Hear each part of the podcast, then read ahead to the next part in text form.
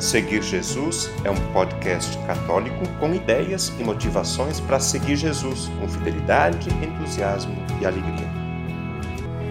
Eu seguirei, eu irei for o Senhor. Eu sou o Padre Roberto, responsável pelo podcast Seguir Jesus eu falo de Belém, onde ajudo nas atividades da paróquia Santa Edviges. Hoje é dia 29 de agosto de 2022. No próximo dia 7 de setembro, vamos comemorar os 200 anos da independência do Brasil. 1822-2022. 200 anos. Neste episódio do podcast Seguir Jesus, eu convido você a cultivar um olhar crítico sobre esse fato da história do nosso país e se perguntar: o que a fé em Deus tem a ver com isso? O conteúdo deste podcast utiliza trechos de um artigo publicado na edição de julho e agosto da revista Pastoral. Essa revista é publicada pela Paulus Editora, dos Padres e Irmãos Paulinos, é a edição número 346 da Revista Pastoral. O link para esse artigo está na descrição desse episódio. O título do artigo é Um olhar crítico sobre a independência do Brasil e foi escrito por Maurício Abdala, que é educador popular, professor de filosofia na Universidade Federal do Espírito Santo e coordenador pedagógico da Escola de Fé e Política da Arquidiocese de Vitória. Vamos ao artigo então, que começa com uma pergunta: 200 anos de quê? O autor constata que nós costumamos usar nomes próprios e expressões para designar eventos históricos, datas e lugares. Os nomes que eles recebem fazem sempre referência ao sentido que o evento ou a data deveriam evocar ou à importância da pessoa cujo nome batiza algum lugar. Acontece que a repetição constante e a identificação do nome com aquilo a que ele se refere fazem desaparecer o sentido que ele, o nome, deveria lembrar. Os nomes tornam-se então apenas rótulos que identificam simbolicamente lugares, datas e eventos e perdem a sua conexão com a história que os justificam. Podemos pensar, por exemplo, em cidades, bairros ou distritos. Muitos receberam nomes de personalidades com a intenção de homenageá-las e manter vivo o seu legado, tenha este sido bom ou ruim. Em outros casos, a nomeação se reduziu a contemplar ascendentes dos políticos que estavam no poder naquela ocasião esses nomes tornaram-se tão presos à identificação de lugares públicos que a gente quase esquece que eles pertenceram a pessoas reais. Quando em Minas Gerais, por exemplo, se fala em Coronel Fabriciano ou Teófilo Otoni, todos pensam imediatamente nas duas cidades. Quase ninguém se pergunta quem foram essas pessoas, o que fizeram, se foram boas ou ruins. O mesmo ocorre com Presidente Prudente, em São Paulo, Bento Gonçalves ou Caxias do Sul, no Rio Grande do Sul, Teixeira de Freitas, na Bahia. Quantos se dão conta, por exemplo, ao fato de que Petrópolis significa cidade de Pedro e Nilópolis homenageia Nilo Peçanha? Talvez apenas os que vivem nessas cidades e aprenderam isso na escola. O mesmo acontece com nomes de datas e eventos religiosos. Quem não é atuante na Igreja Católica raramente sabe o que significa Domingo de Ramos, Corpus Christi, Quarta-feira de Cinzas, Quaresma, Páscoa, Pentecostes, Natal.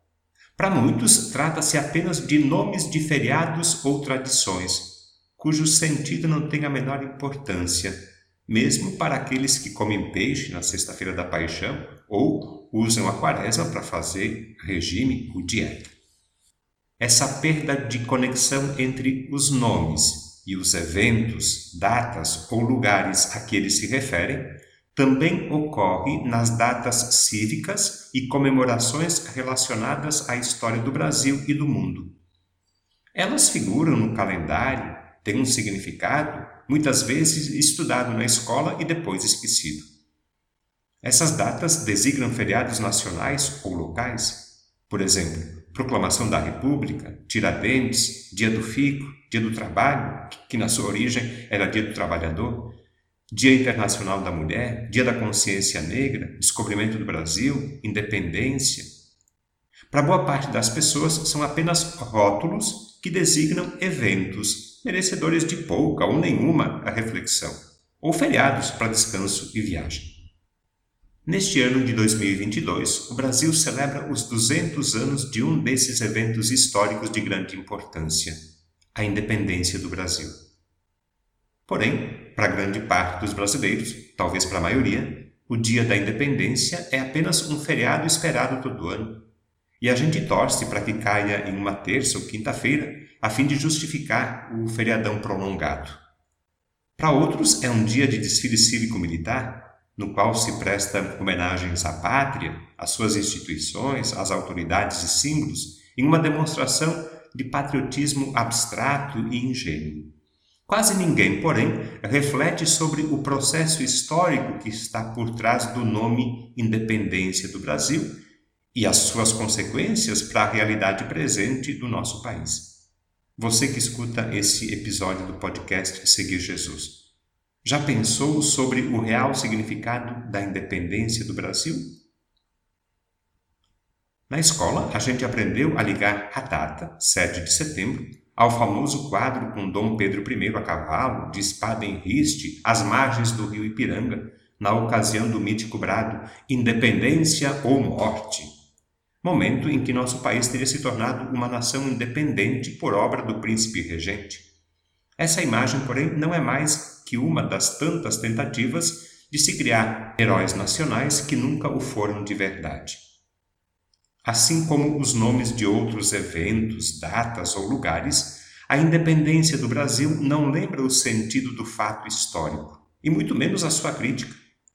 Grande parte dos brasileiros nem se dá conta que o nome se refere a um evento real, que faz parte da nossa história e que ajuda a explicar a nossa atual situação social, política, econômica e cultural. O sentimento cívico e patriótico abstrato ou o desejo de descanso anulam todo ano o sentido histórico da data. Nem o pai com o filho no pescoço agitando uma bandeirinha do Brasil e aplaudindo a banda da Polícia Militar, nem quem foi acampar na beira do rio, aproveitando o feriadão, nem o trabalhador que aproveitou a folga para consertar o telhado da casa, estão preocupados em saber em que condições se proclamou a independência do país e se hoje a data tem alguma consequência importante. Por isso, os 200 anos desse evento histórico pode ser uma boa oportunidade para pensar sobre o seu significado e para entender melhor o momento presente do Brasil. Depois dessa provocação inicial, o autor considera necessário esclarecer o sentido da palavra independência. Assim fica mais fácil compreender a palavra vinculada ao evento histórico da independência do Brasil. No dicionário, a palavra independência significa estado, condição, caráter daquele que goza de autonomia, de liberdade com relação a alguém ou alguma coisa. No seu sentido político, independência significa autonomia política, soberania nacional, libertação. Aqui nós temos três termos de grande importância para entender o conceito de independência quando se refere a um país. Os três termos são autonomia, soberania e libertação. A palavra autonomia, quando aplicada à sociedade, significa a capacidade de fazer as próprias regras e leis sem nenhuma imposição ou legitimação externa. O segundo conceito para entender a independência é soberania. A soberania se relaciona à autonomia na relação com as demais nações e poderes que coexistem no mundo. O terceiro conceito relacionado à independência é libertação. Libertação significa eliminar uma situação de submissão ou dependência. A partir desses três conceitos, autonomia, soberania e libertação, o autor do artigo pergunta: O Brasil é independente? O que você acha? De acordo com o professor que escreveu o artigo que serve de base para esse episódio do podcast Seguir Jesus, segundo ele, qualquer pessoa com um mínimo de conhecimento crítico da economia e da política brasileiras percebe que os conceitos que definem a independência não são os que descrevem a nossa realidade. Autonomia, soberania e libertação aparecem mais como metas a serem conquistadas do que como conceitos que retratam uma realidade a ser comemorada. Não somos independentes. Na verdade, nunca fomos.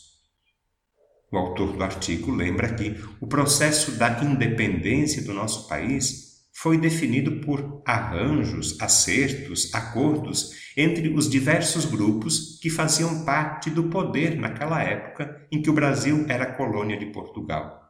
O povo, na verdade, nunca participou do processo de independência, nunca foi consultado, foi deixado de lado sempre. A negociata para que se decretasse a separação do Brasil de Portugal foi definida pelos membros das elites agrárias e comerciais, pelo herdeiro do trono português, Dom Pedro, por políticos influentes e pela maçonaria. O famoso brado independência ou morte é um mito. Sabemos que não havia uma luta de vida ou morte pela emancipação política do Brasil. Nem sequer houve guerra. A alternativa não era a morte, o que se estava decidindo era que o país iria assumir a sua condição de reino separado de Portugal para que a elite dominante, já bastante à vontade e enriquecida à custa do massacre indígena, da escravidão negra e da exploração dos mestiços pobres, essa elite dominante pudesse fazer suas próprias leis e exercer seu próprio domínio. Desde sempre, então, e hoje também, é uma pequena parcela da elite econômica e política que define os rumos do país. E quase sempre decide de forma submissa aos interesses da elite econômica mundial e dos países ricos, e de costas para a vontade e as necessidades do povo brasileiro. Não houve até agora nenhum verdadeiro processo de libertação Soberania sempre foi palavra estranha às nossas classes dirigentes. Por isso, a independência do Brasil é meta ainda a ser conquistada.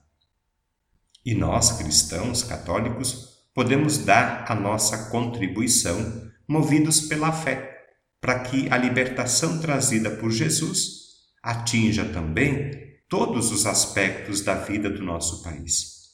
É isso que nós desejamos e sonhamos. É para isso que nós trabalhamos. Ou não? O conteúdo deste podcast está disponível na internet em diversas plataformas. Cito algumas para você conhecer e escolher: Google Podcasts, Spotify, Apple Podcasts, Anchor e Deezer. Convido você a se inscrever num desses canais para ouvir outros conteúdos já produzidos compartilhar nos grupos com familiares e amigos e também receber as próximas publicações. Eu lembro que o podcast Seguir Jesus tem duas publicações por semana. No domingo, a homilia do Padre, e na segunda-feira, um conteúdo variado que nos ajuda a seguir Jesus com fidelidade, com entusiasmo e alegria.